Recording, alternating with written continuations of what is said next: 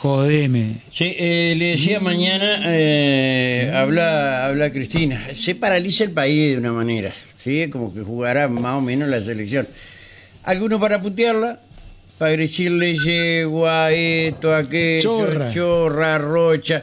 Que yo te digo, la verdad, vos te puede gustar o no te puede gustar, pero una mujer que se bancó todo, todos los epítetos habidos y por haber. Y todas las Nunca- operaciones. Nunca denunció a nadie.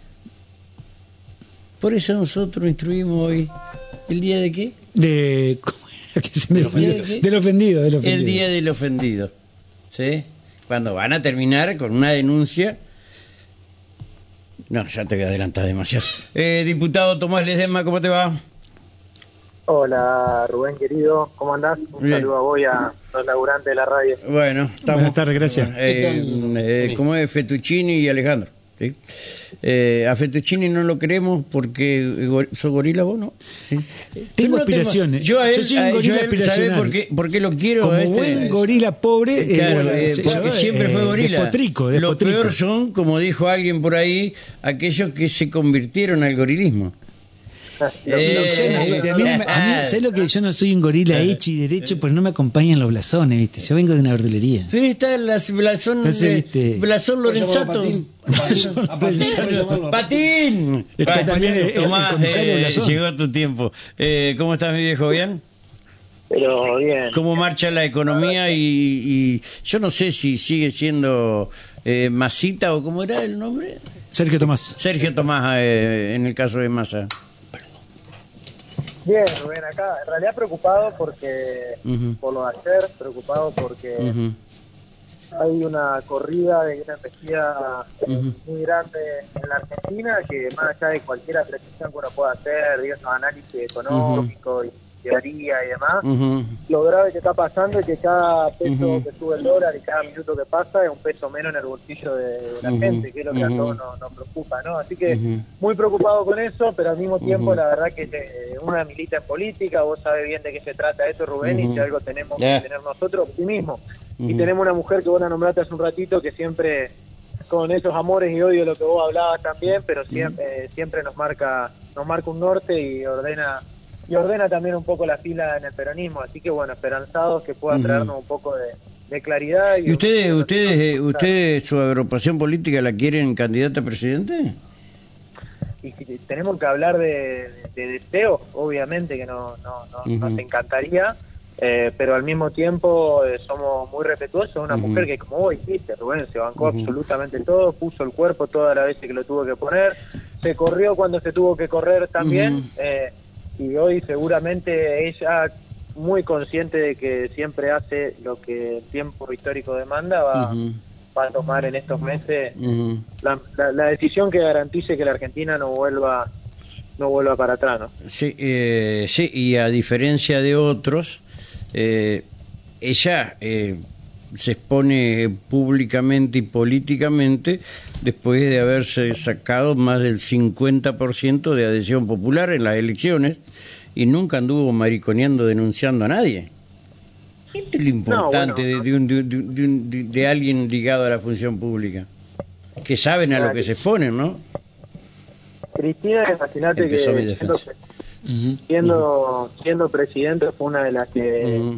De las que promovió que no se pueda perseguir eh, penalmente a los periodistas por, por opiniones políticas, muchas veces inclusive cuando se pasaban eh, cuando se pasaban de la raya y también más allá de, de- del periodismo general y demás, digo, es una mujer que, que nos enseñó y siempre dejó bien claro que la que nues- nuestra forma de hacer política no es con la judicialización de la política ju- justamente porque eh, con esa lógica que por ahí empieza el hecho de pasarse mensajes, los aprietes y Ujú. demás, después terminan transformándose en una bola de nieve muchísimo más grave como lo que pudimos ver con los lago escondido, como lo que podemos ver hoy con la Corte Suprema de Justicia y un sistema judicial completamente corrompido que aún estando corrompido y, teniendo graves problemas institucionales es el que decide finalmente sobre un montón de, de, de iniciativas del Poder Ejecutivo. No, no nos olvidemos en su momento de la ley de medios, de la reforma judicial, digo, de cuestiones de declarar de declarar algo muy muy importante en, la pandemia y demás,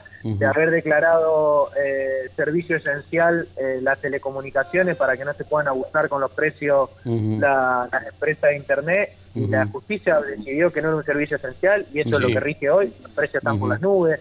Entonces, digo, en esa no judicialización de la, de la, de la política, eh, siempre vamos a estar de ese lado, ¿no? Y sobre todo habiendo tenido muchas veces muchas razones para llegar a los tribunales, ataques, agravios y demás, siempre decidió dar la pelea en el ámbito de la política y con la espalda que tiene, que no es ni más menos que los votos de la gente. eh, mañana va a hablar, Cristina, ¿ustedes van a Buenos Aires o qué, van a hacer? Vamos a estar, eh, Estefanía va a estar en, Buenos Aires, eh, diputada, eh, diputada provincial, y otros nos vamos a quedar en la, bueno, en distintos puntos de la provincia y particularmente, eh, personalmente uno en Paraná, acompañando una convocatoria eh, en, el local de la, la, Patria es el otro de calle Chahue, donde se la va a escuchar a, Cristina y después vamos a tener un encuentro con compañeros y compañeras, militantes, vecinos de, de diferentes espacios políticos y mucha juventud fundamentalmente. Néstor. Sí, eh, diputado, lo, consulto, arrancamos la entrevista hablando de la situación económica, de, esa operación con, el dólar blue, y le pregunto, ¿no? Eh, leyendo hoy algunas eh, notas periodísticas sobre esa situación, vi que se empezó a hablar de dólar ilegal, que fue siempre fue así, claramente el dólar blue siempre fue un dólar ilegal que la única función que tenía era la de marcar y, limitar a un gobierno eh, en, cuestiones económicas. ¿Por qué se demoró tanto en transparentar esa situación y en explicarle a la sociedad que se trataba de un dólar que, claramente es ilegal?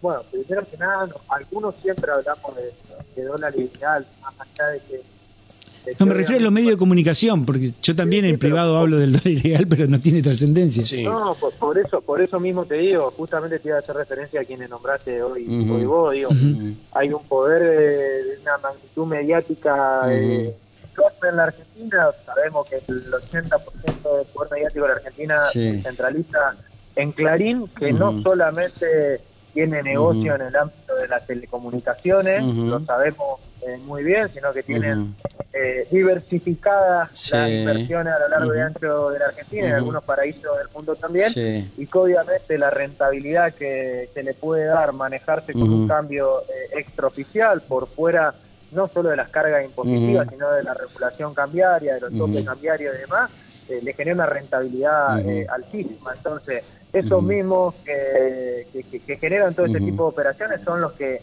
eh, en su momento instalaron esto del cepo, eh, el cepo al dólar y no el término de regulación de regulación cambiaria para cuidar al peso. Son los que hoy instalan dólar blue, se tiran la palabra en inglés que, siempre en, este celular que muchas veces tenemos los argentinos nos gusta por ahí esto de nombrar palabras eh, en inglés y demás en vez de hablar de lo que realmente es. Está bien, a ver, a ver, a ver, ¿cuál es, cuál es tu, tu respuesta a esta, esta pregunta?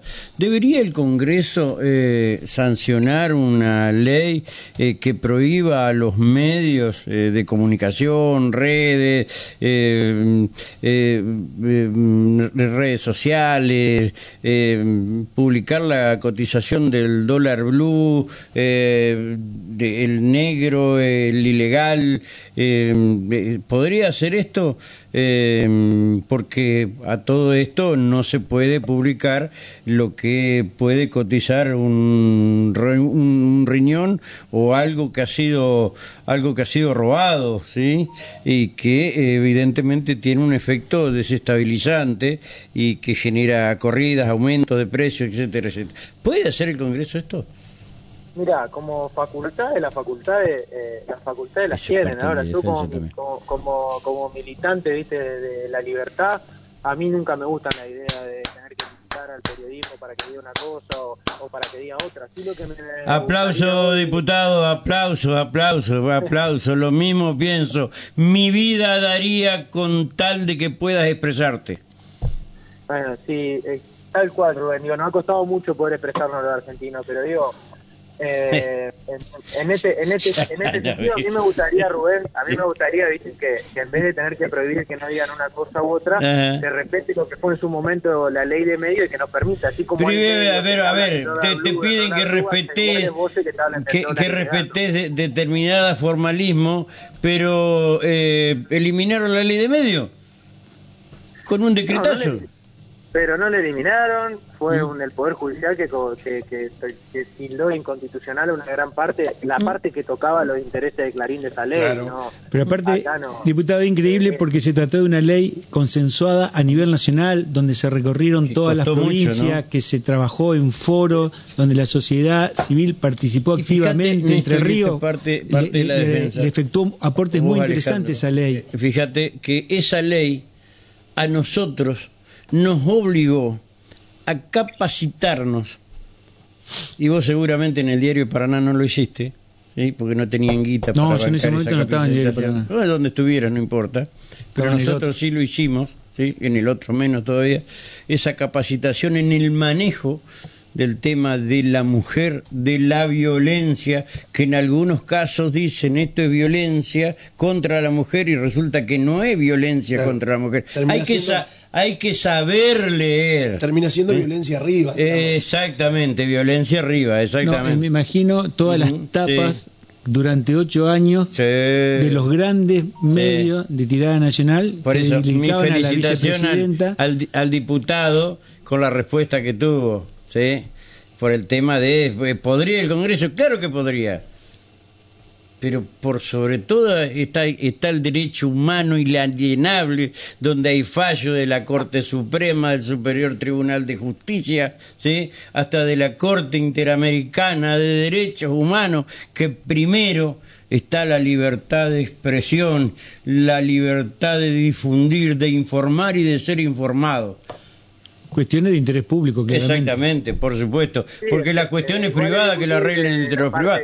Si tu señora se acuesta con el vecino, problema de tu señora. y No, me estás No es jodiendo. mío, boludo. Me estás Claro. jodiendo. Y no, no te estoy jodiendo. ¿Cómo decía Tomás? Con razón.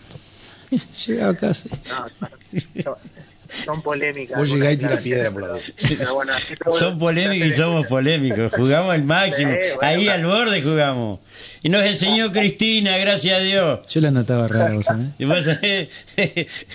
Yo le decía, ¿qué te pasa, mi amor? Un- nos un enseñó pará, nos enseñó nos, nos enseñó Cristina eso no Por supuesto. de jugar al límite The one and only. pero por supuesto Te lo digo en inglés, ¿viste? Sí, sí, The sí. one and only. Sí, Cristina. ¿Qué decía Elizabeth Tomás? Fernández de Kirchner.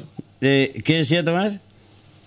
No, no, que básicamente lo que, lo que vos planteabas, digo, pero vos me hablás de, eh, de que siempre el deber está la libertad de poder informarse y demás. pero Ahora, por supuesto sabemos muy bien, Rubén, Lo que pasa es que a algunos les gusta que le escriban el diario de Irigoyen, ¿viste? informar.